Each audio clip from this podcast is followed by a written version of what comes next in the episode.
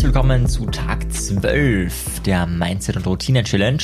Ja, sehr, sehr cool. Es haben schon Leute bestellt und zwar auch sogar schon Sparringpartner. Wir haben beide jeweils das Paket bestellt, haben noch Ideen fürs Weiterschenken und ja, da hat sich scheinbar schon eine Verbindung aufgebaut von du bist mir fremd zu okay, wir sind jetzt seit zehn Tagen ungefähr verkoppelt, verpflichtet durch die Routine. Also sehr schön, dass sich da auch schon Freundschaften aufgebaut haben. Das freut mich sehr für euch.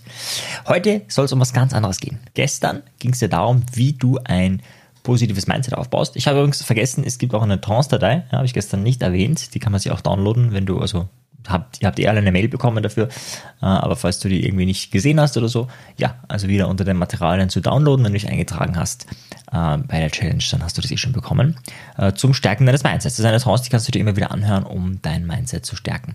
Ja, und heute geht's äh, um das Gegenteil. Tony Robbins wurde mal gefragt, hm, wie ist denn das? Braucht man für Veränderung, also muss man das wirklich wollen? Also kann man nur Menschen verändern, die auch selber verändert werden wollen? Und Tony Robbins Antwort war nein. Du kannst jeden Menschen, jeden Menschen verändern. Was man dafür aber braucht, ist ein gewisser Drive. Ja, also nehmen wir an, ja, an manchen Tagen hat es nicht so gut geklappt. Ich habe auch schon per Mail die Frage bekommen, hey Marian, ich habe jetzt meine Routine gemacht, ich habe jetzt hier meditiert und ich war hier laufen und irgendwie die Stimmung danach war nicht so mega, ja, also so von wegen Belohnung und irgendwie habe ich schon Sorge, jetzt schon aufzugeben. Ähm, ja, gibt es da irgendwie eine Methode, ein Tool, eine Technik, äh, wie ich das ähm, ja, besser machen kann. Und ja, das gibt's. Und zwar hm, ist das jetzt nicht so positiv, aber ich lade dich ein, jetzt wirklich mitzumachen.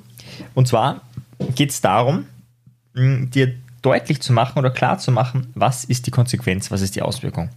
Ähm, das ist in unserer Kultur eh ein bisschen schwierig. Wir sind das so auf Pseudo-Positiv-Denker. Also uns geht schlecht, wir jammern ständig. Äh, und gleichzeitig, wenn uns dann jemand fragt, reden, denken wir positiv. Ja? Also so, so pseudopositiv, so eigentlich geht's dir total scheiße und dann sagst du, wie geht's dir? Und dann sagst du gut. Ja, es geht überhaupt nicht gut. Äh, oder so, hm, was ist, wie läuft's gerade im Business? Im Business läuft's gerade richtig schlecht, das kann man aber nicht sagen, weil ich meine, es kommt ja nicht gut rüber. Sagst du, ja, ja, ist sehr gut, es ist sehr herausfordernde Zeiten, aber es ist sehr gut, ja.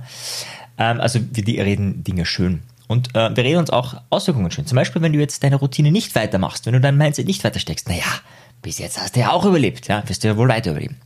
Und das, dieses, dieses Gedankenkonstrukt lade ich dich ein, heute bewusst abzulegen und mal wirklich in die negativen Konsequenzen reinzugehen. Bei mir war das damals so, wie ich angefangen habe, wirklich viele Routinen aufzubauen, wirklich diszipliniert zu werden. Das war ja Zeit meiner Masterarbeit. Und da war es eben so, dass ich einfach gemerkt habe und mir, mir einfach die, die Auswirkung klar wurde, äh, was das bedeutet, wenn ich jetzt so weitermache wie bisher, wenn ich eben keine Routinen aufbaue, wenn ich nicht diszipliniert bin. Ich habe gemerkt, boah, irgendwie, ich weiß gar nicht, ob ich äh, den Master, also die, die, der Abschluss der Psychologieausbildung schaffe. Ja, ob ich das wirklich hinkriege mit diesen, also ich habe ja schon alle Kurse gemacht, es ging nur noch um die Masterarbeit, die hat nur noch, nur noch geschrieben gehört. Ja. Also für Leute, die auch studiert haben, wissen, was das meint, ja, nur noch, nur noch schnell die Masterarbeit schreiben. Ähm, habe ja auch schon, ja schon ein Jahr dran gesessen, ja, habe ja schon eine ganze Seite produziert immerhin. Und ich habe mir dann überlegt, was sind die Auswirkungen? Eben eins davon, okay, Psychologiestudium wird nichts. Und dann habe ich nicht gesagt, naja, aber ganz ehrlich, Marian, das wird jetzt alles geschafft. Irgendwie wirst du es schon schaffen. Einfach weitermachen wie bisher. Nee, ich habe mir wirklich angeschaut, wenn ich so weiterlebe wie bisher, wenn ich so produktiv bin wie bisher, und das war eine ganz leichte Rechnung, ein Jahr eine Seite, 100 Seiten braucht's, also brauche ich 100 Jahre. Ja, 100 Jahre werde ich nicht studieren, ja, also kein Psychologiestudium. Ja, ähm, war ganz klar. Das nächste war dann, okay, kein Psychologiestudium.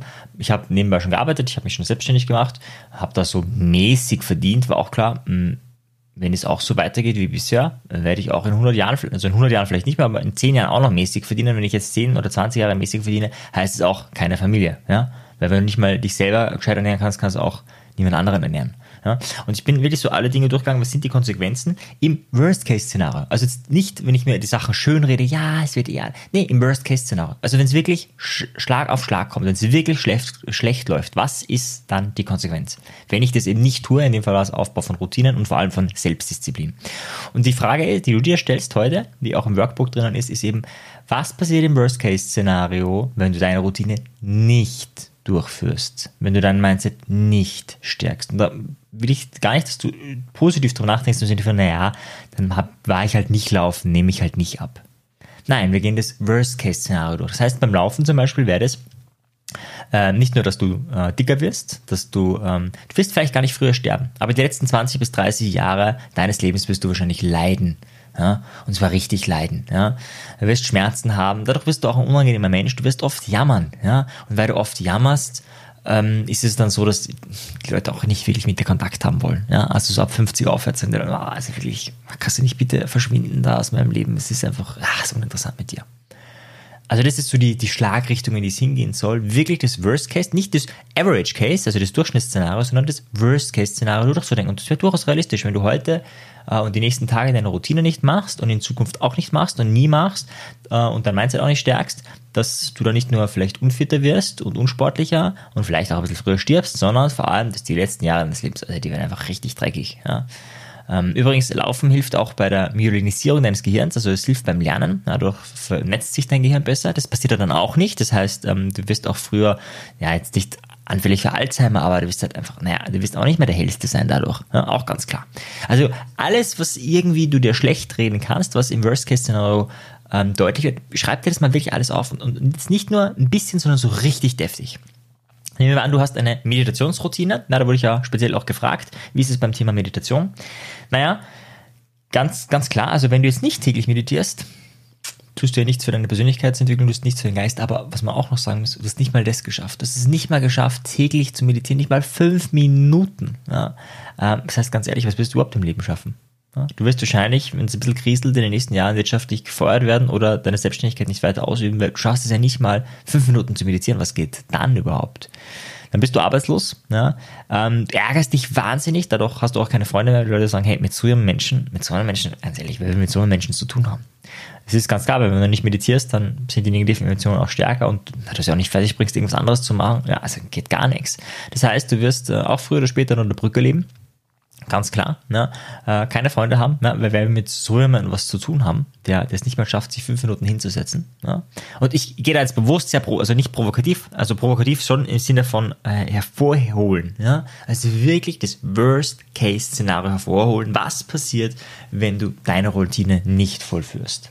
Und wenn du das wirklich durchdenkst, wenn du das wirklich auch aufschreibst ins Workbook und auch wirklich, okay, was ist noch schlimmer? Was ist noch schlimmer? Was ist noch schlimmer, dir aufschreibst, dann kriegst du auf einmal einen ziemlichen Drive dafür, Zahnseide zu verwenden, ja, weil sonst fallen ja die Zähne aus und du zahlst Tausende oder Zehntausende Euro beim Zahnarzt und gehst auch pleite und so weiter.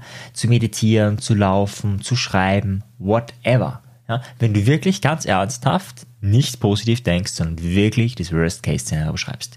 Die Fragen sind im Workbook drinnen. Ja, ich bitte dich, die Fragen heute ausführlich zu beantworten. Ja, gerne auch mit dem Sparring-Partner. Kannst auch, wenn du Sparring-Partner bist und dein Partner ein bisschen positiv, ja, so schlimm ist es. Nein, doch, so schlimm ist es. Ja, du wirst sterben, verdammt normal. Das sollte so ungefähr die Energie sein, wie du deinen Sparringpartner begleitest, äh, wenn du einen hast. Äh, das sollte ungefähr so der, der Drive sein. Ja, also bring den anderen auch wirklich ein schlechtes Gefühl, weil aus diesem schlechten Gefühl äh, entsteht Power. Ja, ich habe überhaupt nichts gegen Wut, Angst, Trauer und so weiter. Das sind alles super Emotionen, die uns weiterbringen können. Nutze diese Emotion. Ja, nutze diese Emotion, um einen richtigen Drive zu entwickeln. In diesem Sinne, viel Erfolg mit dem heutigen Tag, viel Spaß beim Austausch mit deinem Sparringpartner und vielleicht bis bald bei NLP in a Week. Ciao dir, tschüss. Wenn dir der Podcast gefallen hat, dann bewerte ihn doch auf iTunes. Wenn du mehr möchtest, dann schau auf meine Webseite vorbei. Dort biete ich kostenfreie Webinare an und auch mein Audioprogramm ist mit dem Gutscheincode Podcast um einiges günstiger zu erwerben. Für die, die wirklich Meisterschaft erlangen wollen oder der Podcast einfach zu wenig ist, für die bieten wir NLP-Ausbildungen an, aber auch NLP-Seminare. Schau einfach unserem Angebot rein, ob etwas für dich dabei ist. In diesem Sinne, auf bald, dein Marian. Ciao dir. Tschüss.